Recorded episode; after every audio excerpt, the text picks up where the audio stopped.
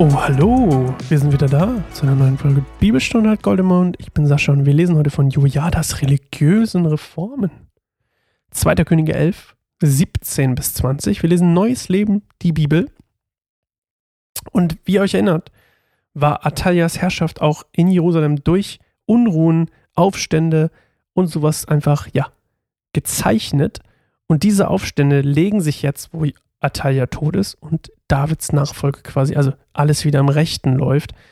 Und ähm, wir lesen mal, was jetzt passiert. Jojada ist der Hohepriester, falls ihr euch erinnert, der quasi da auf ihn aufgepasst hat.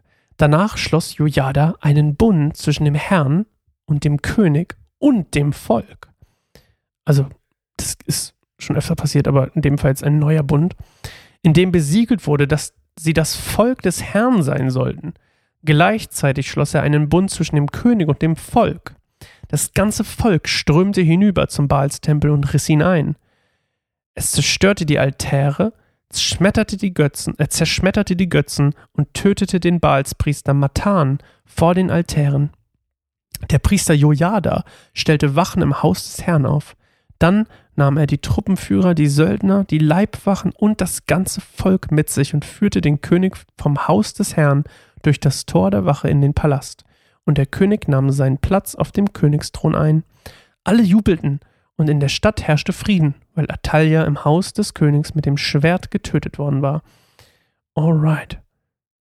Also, es wird ein neuer Bund geschlossen zwischen Gott, dem König und dem Volk und dann nochmal zwischen dem König und dem Volk.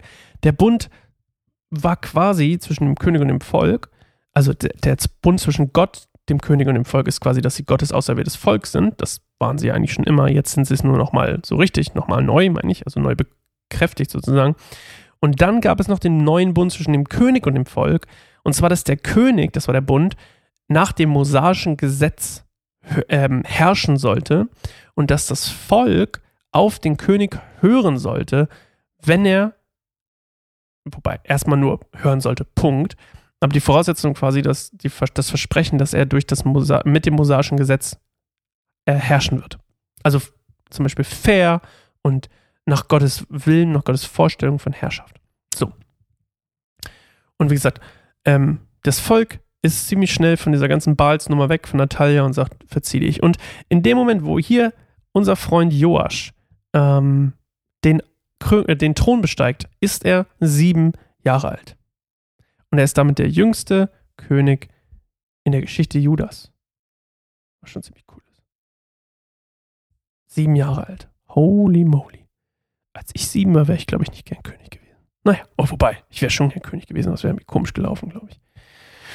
Andere Story, andere Story. Shoutout Mama, falls du zuhörst. Ähm, auf jeden Fall, ähm, Jojada ist so quasi der, der, ne, ihr merkt so der, nicht der eigentliche Chef, aber so der, der am meisten prägt, ja, was passiert. So, er ist der, der den Bund schließt, er ist der, der ihn besiegelt und äh, dem Volk mitteilt, er ist der, der die, die, die Götzen, den Baalstempel, das Volk zum Baalstempel führt ihn einreißt, er ist der, der die Söldner und die Truppenführer und die ganzen Leute irgendwie so ähm, zusammengeschart hat und mit dem jetzt den Joasch zum Königspalast und zum Thron bringt. Und er ist so ein bisschen der so, der, äh, ja, die führende Feder, würde man vielleicht in der gehobenen Sprache sagen.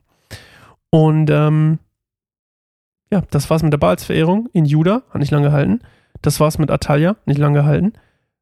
Und Davids Nachkommen, in dem Fall Joasch, ist wieder am Start.